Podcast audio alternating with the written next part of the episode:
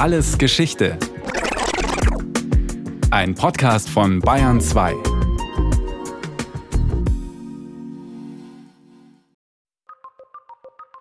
Mein Name ist Julia Grantner. Ich arbeite als Journalistin beim Bayerischen Rundfunk. Ich habe zwei kleine Kinder. Nicht der einzige Grund, aber ein wichtiger, warum die Worte von Olaf Scholz aus dem Frühjahr 2022 ein Einschnitt für mich sind. Der 24. Februar 2022 markiert eine Zeitenwende in der Geschichte unseres Kontinents.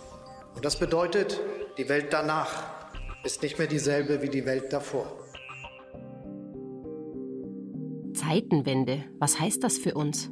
Was sind die Auswirkungen? Was wird sich ändern? Und wie sieht das konkret aus? Heißt das, künftig stehen sich Ost und West wieder gegenüber, rüsten auf? Stichwort Kalter Krieg.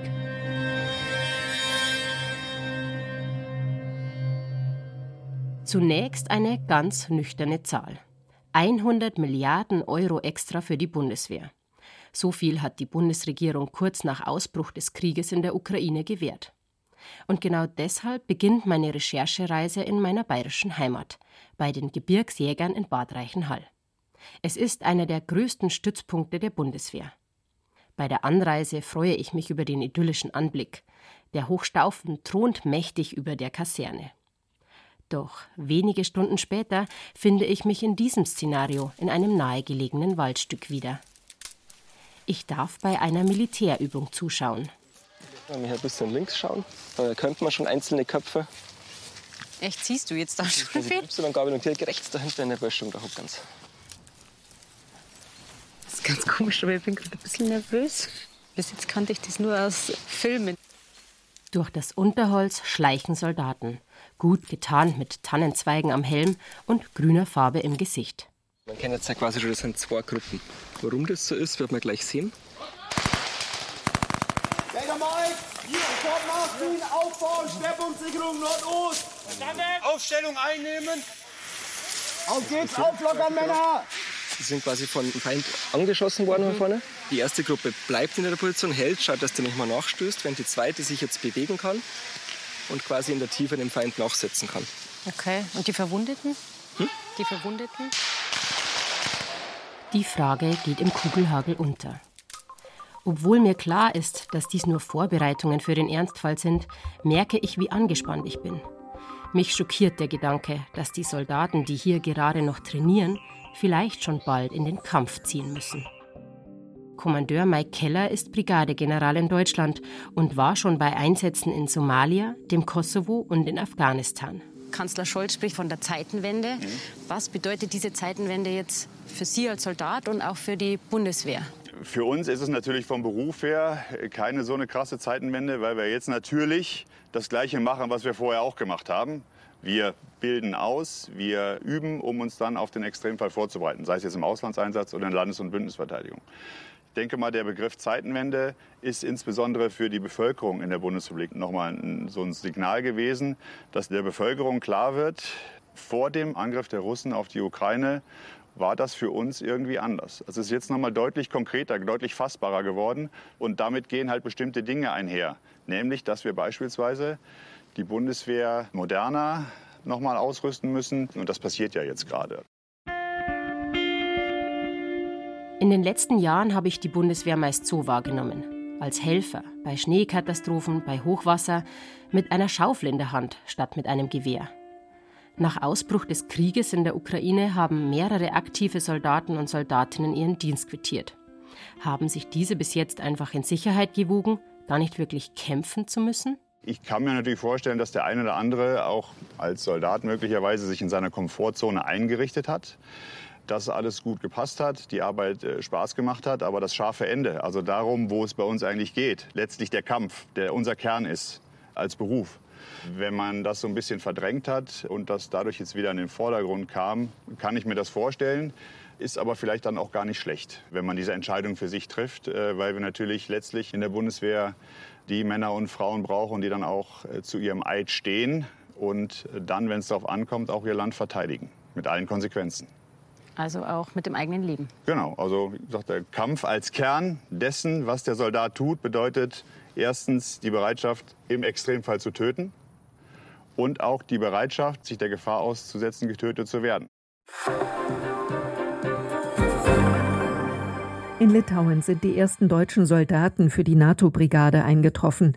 Die rund 100 Truppenangehörigen der Panzergrenadierbrigade 41 und knapp 40 Militärfahrzeuge wurden mit dem Schiff über die Ostsee in das baltische EU- und NATO-Land verlegt.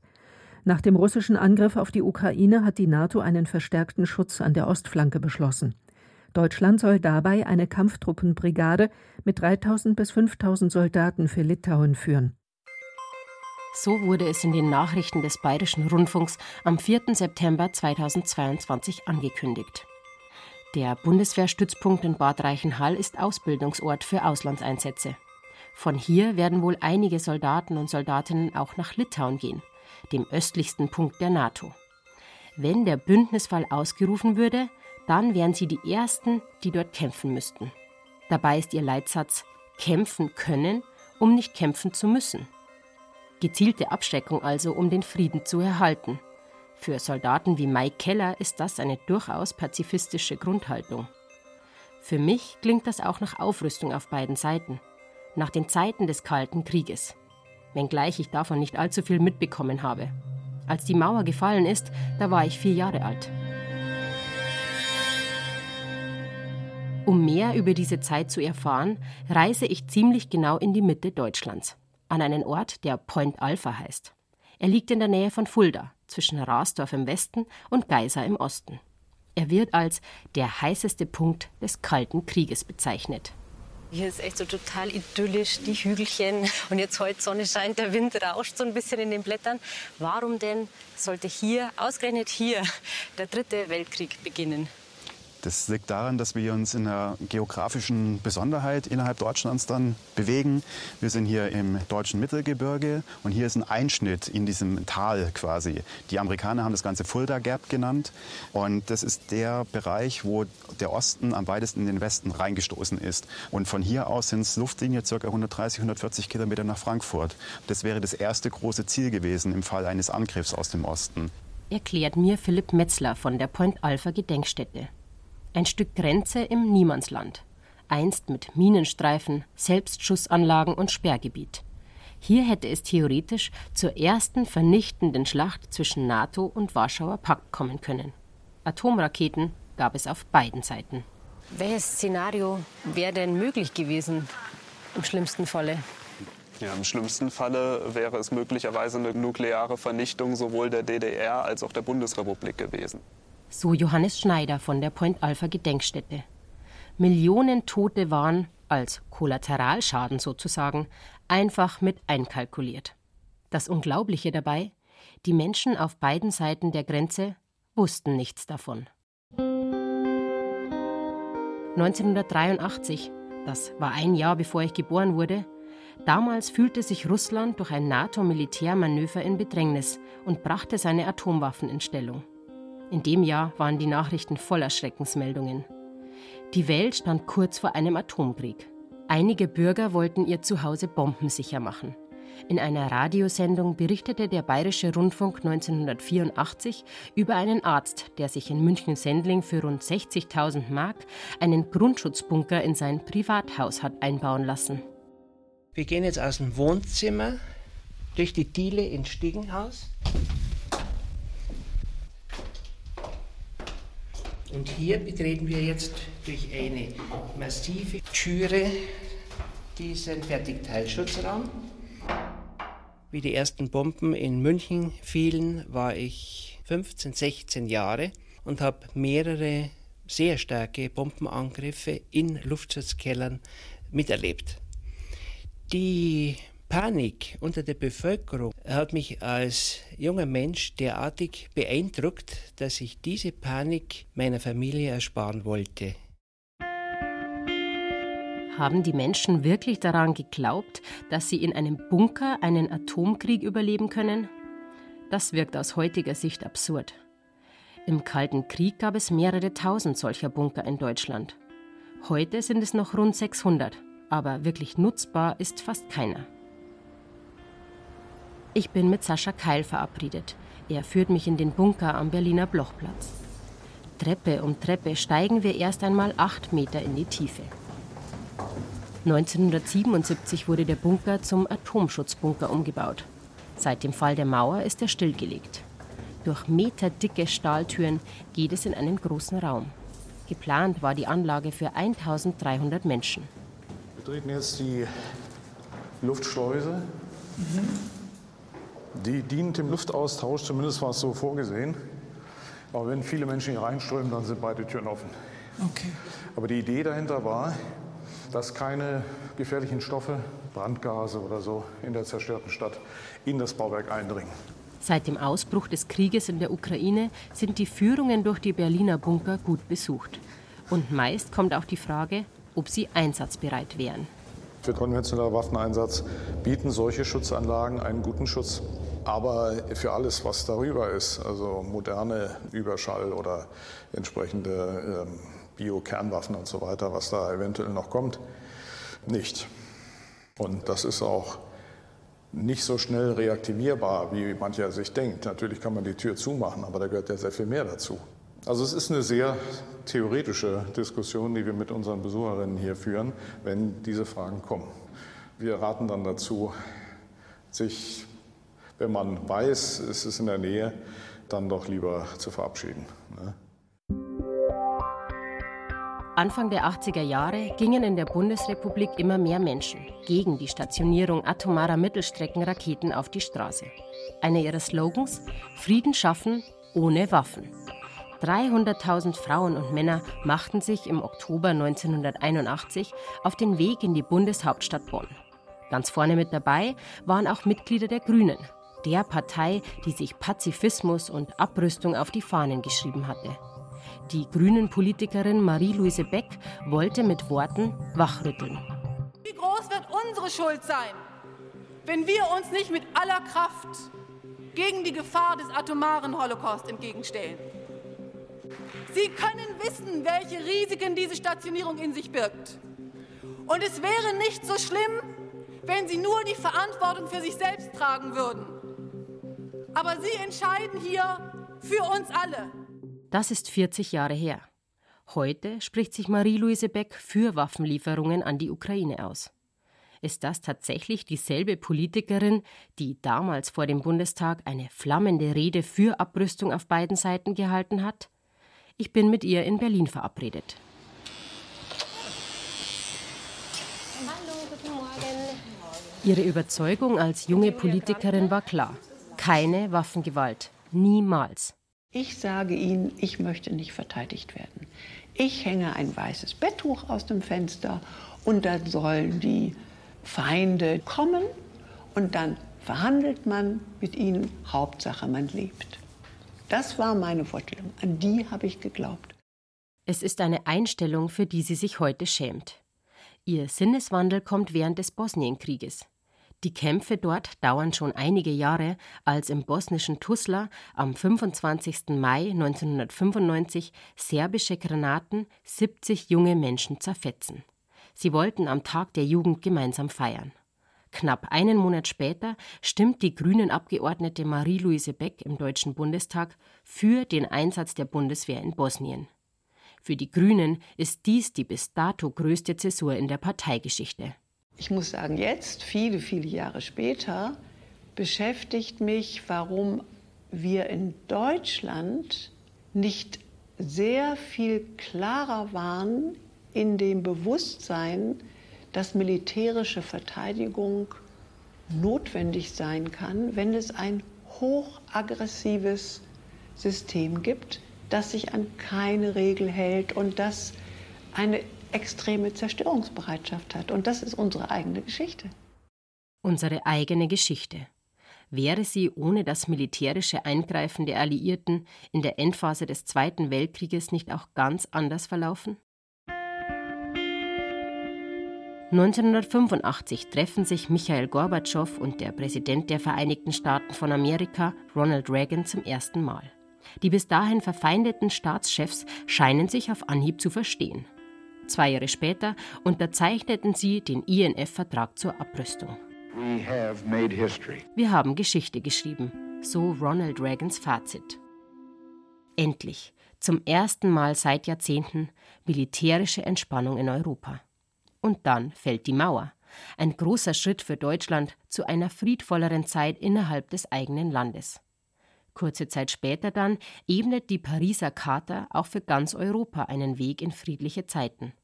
Dazu der damalige Bundeskanzler Helmut Kohl. Jetzt in Paris wurde in großer Übereinstimmung die deutsche Einheit als das Zeichen des Fortschritts in Richtung auf eine dauerhafte und gerechte europäische Friedensordnung begrüßt. Die Vereinigung Deutschlands ist ein sehr starker Impuls für die Einigung Europas im Rahmen der EG der KSZE. Doch lange hält der Frieden in Europa nicht. Nur zwei Jahre nach der Unterzeichnung der Pariser Charta fallen serbische Bomben auf Bosnien und Herzegowina. Ich selbst war damals zu jung, um viel von diesem Krieg mitzubekommen. Doch auch heute ist mein Eindruck, dass die meisten Menschen in Deutschland diesen Krieg mitten in Europa als nicht so einschneidend empfanden wie den in der Ukraine jetzt. Warum ist das so? Genau das will ich Carlo Massala fragen. Ich treffe den Militärhistoriker im Berliner Tiergarten. Es ist ein geschichtsträchtiger Ort, denn hier fanden die letzten Gefechte des Zweiten Weltkrieges statt. Haben Sie eine Erklärung, warum jetzt plötzlich eben mit dem Ukraine-Krieg die Bedrohung so intensiv gefühlt wird? Man befürchtet, dass Putin sich nicht nur auf die Ukraine konzentriert. Und alles, was wir hören aus Moskau, zielt darauf ab, Russland wieder Größe zu geben. Russland hat Belarus mehr oder weniger abhängig von sich gemacht. Steht momentan in der Ukraine und versucht sozusagen die Ukraine als souveränen Staat auszulöschen. Hat einen Krieg gegen Georgien geführt und dort Gebiete annektiert. Destabilisiert im Baltikum. Stößt immer wieder Drohungen gegen das Baltikum aus. Und man begreift jetzt, dass möglicherweise all das ernst gemeint ist. Und nicht, ja, so Gerede. Ja? Und ich glaube, das macht dieses Bedrohungsmoment jetzt aus. Aber letzten Endes jede Destabilisierung im Osten bedeutet eine Verringerung an Sicherheit für den Rest Europas. Als einer von ganz wenigen hat Carlo Massala Putins Angriffskrieg auf die Ukraine vorhergesagt. Schon lange beobachtet er den russischen Politiker. 2001 hält Putin eine Rede vor dem deutschen Parlament. Wir sprechen von einer Partnerschaft.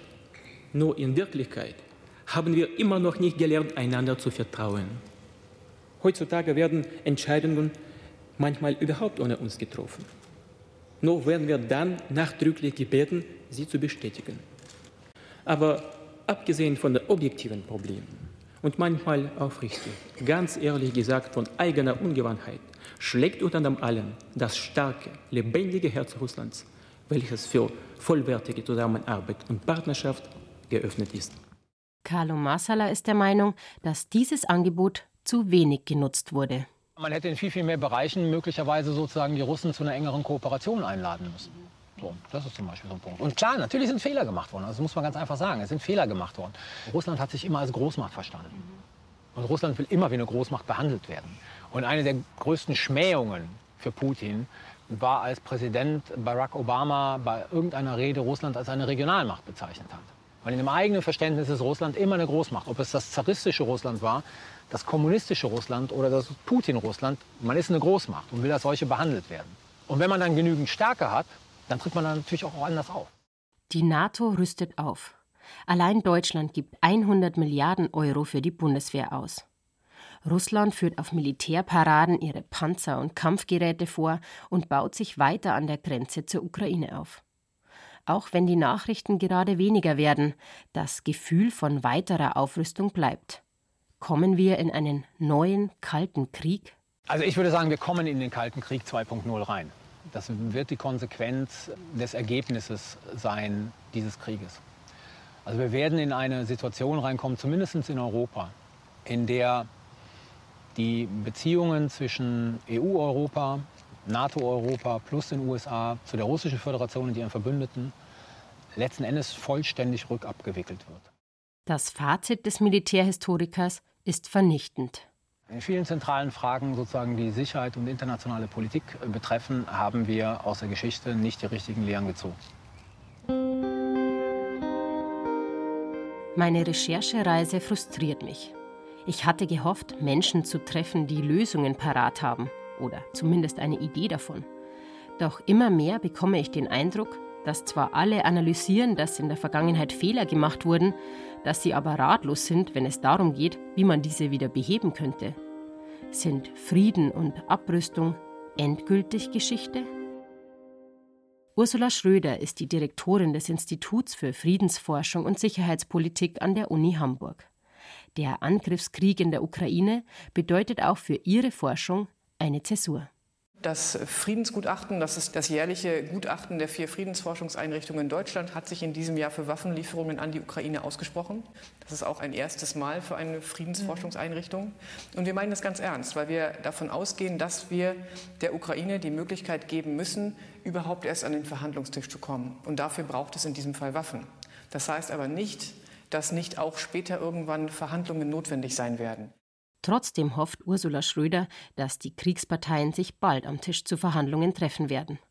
Doch ein fader Beigeschmack bleibt bei ihr selbst dann, wenn wieder Frieden einkehren würde weil der Frieden, den wir in Europa hatten, immer schon einer war unter dem Schatten der Atomwaffen, die in Europa, in den USA und in der ehemaligen Sowjetunion gelagert wurden, weil wir immer in einer Welt leben werden, wenn wir nicht, es nicht schaffen, nicht abzurüsten, in der mitkalkuliert werden muss, dass es Waffensysteme gibt, die die Welt an den Abgrund oder über den Abgrund hinaus bringen können. Das gibt es und das müssen in sicherheitspolitische Abwägungsentscheidungen einfließen. Für mich ist das gar kein richtiger Frieden. Für mich auch nicht.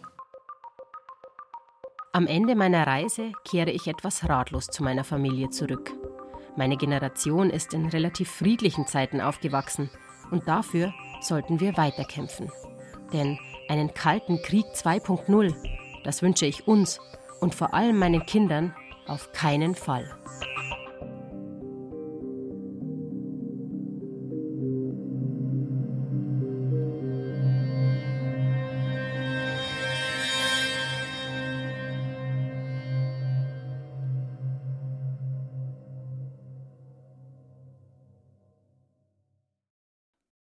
Das war alles Geschichte. History von Radiowissen. Aus der Staffel Zeitenwende. Diesmal mit der Folge Die Mehr vom Frieden von Julia Grantner, die auch gesprochen hat.